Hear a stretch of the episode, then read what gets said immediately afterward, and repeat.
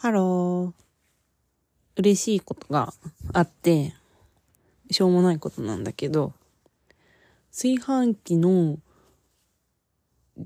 コンセントに挿す電源コードが伸びっぱなしだったの。2年間ぐらい伸びっぱなしで、もうこれ以上伸びませんっていう赤いラインが見えるとこまで伸びっぱなしだったのね。それを私は自分のせいだと思っていて、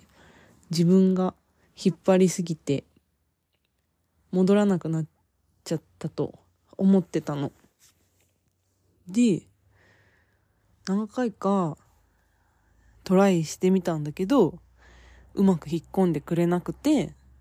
ああ、もうこいつずっとこのままなんだって思ってたのね。それが戻っていったんですよ。超嬉しい。ここ、最近で一番嬉しいぐらい嬉しかった。こう、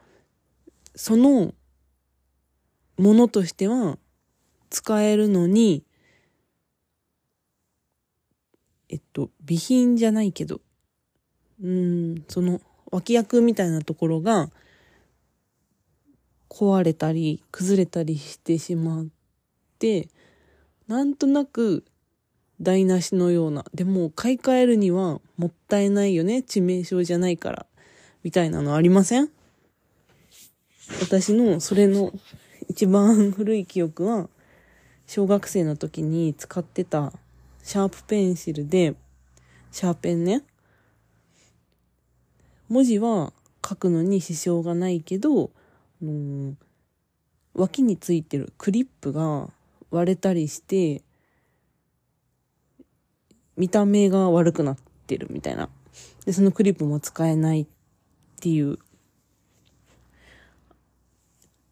でも文字書けるからさ、なんか捨てるのもったいないなと思って、買い替えるのがはばかられてたなぁと思い出した。あと、マグカップとかも、コップのところは壊れてないから使えるのに、取っ手が折れてしまってるとか、よくあるよね。あると思う。それも自分ではもやもやしてたな。そんな、こんな。でも、コンセント、電源コード戻っていったから、よかったです。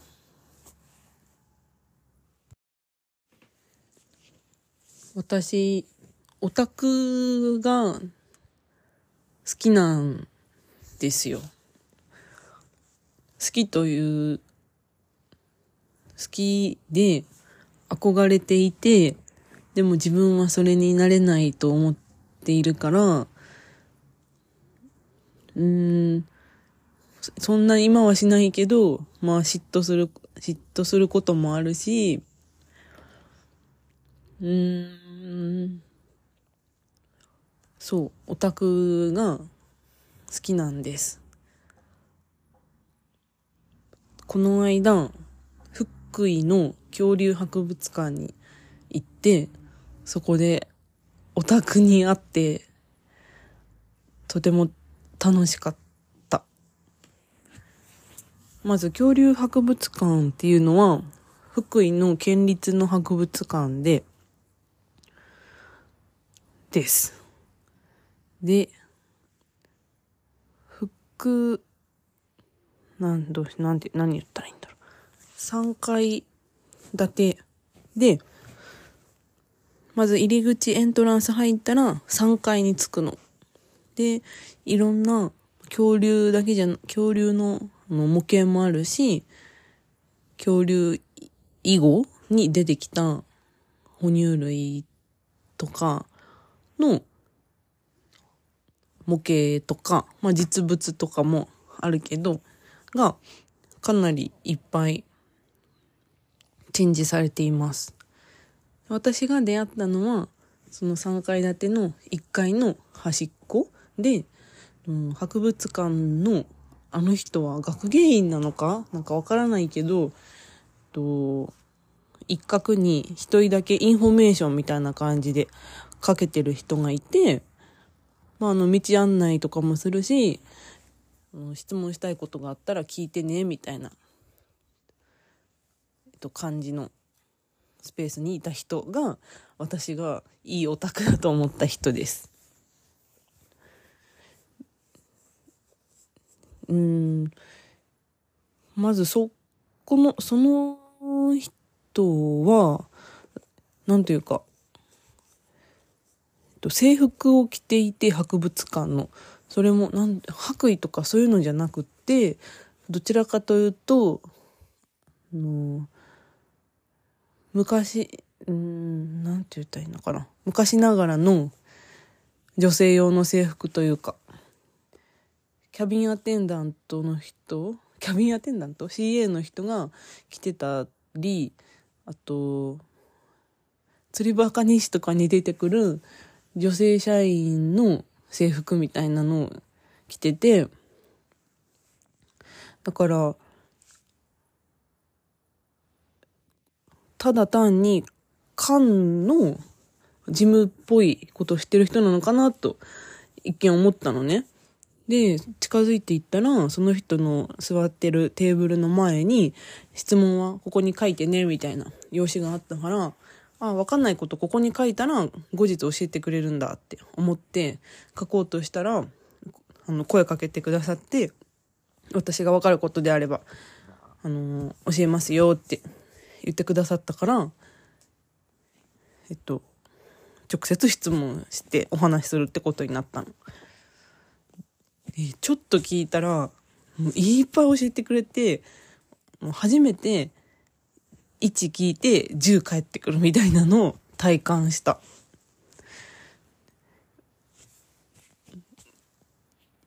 うん、その、私が質問したのが、どうして福井でいっぱい恐竜の遺跡遺個、なんて言うんだ？恐竜の骨が 見つかりやすくなってるのかっていうのを聞いたのと、あと、恐竜の足跡の出来方の2つを聞いたんだけど、なんか体感的には30分ぐらいその人の話を聞いてたような印象だった。もちろん、立ってたよ。立ち話だったんだけどね。博物館とか美術館で、その建物、その場で働いてる人と直接質問したり話したりしたことって思い起こせばなくってうん展示物を見ても説明文を読んでふーんってへえそうなんだって思って帰るだけしか今までしたことなかったから直接講義じゃないけど話せるっていうのは、ためになるなっていうか、勉強になるというか、博物館でいろいろ展示見て面白かったけど、その話をしたのが一番楽しかったです。展示物自体は、もう物も、物が多かったので、もちろん迫力があったけど、私的ベストは、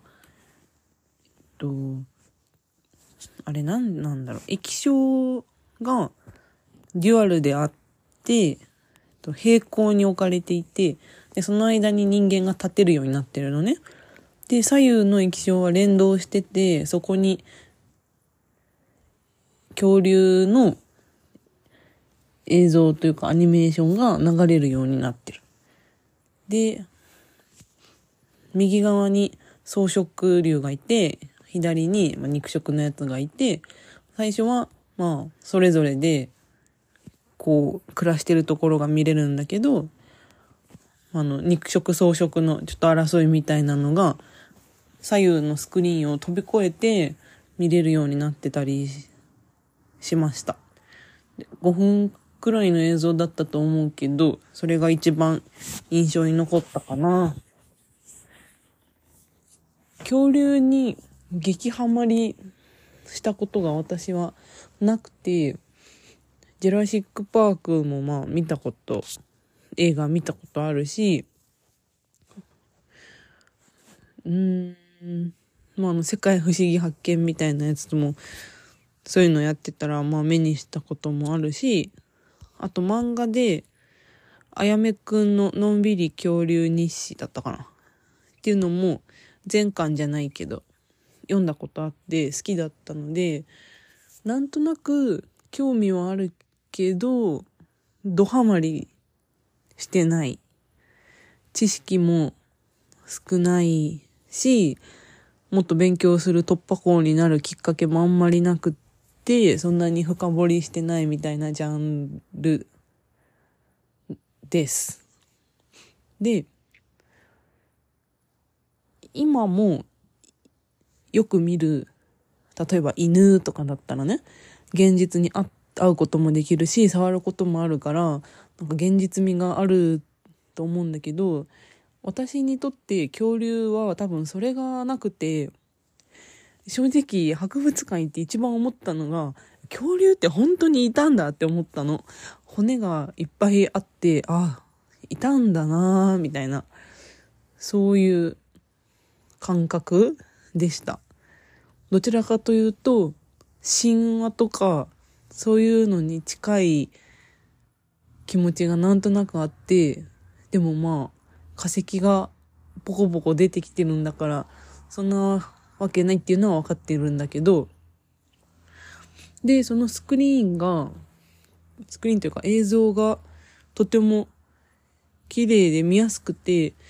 で現実っぽいというか恐竜がリなんかリアルっぽいあの模型とかがこうガオーって動いてるよりもダーウィンが来たの映像を見てるあのテレビを見てるような感覚でその映像を見れたからそれが一番良かったかなと思います。そこに立ってる係の人がかなり控えめでちょっと足止めしてしまって申し訳ないんですけど、よかったら見ていってくださいみたいな感じだから、通り過ぎていく人も結構いたんだけど、今後行かれる方は、ぜひそれは立ち止まって見てみてもらいたいです。機会があったら、ぜひ、行ってみてください。キ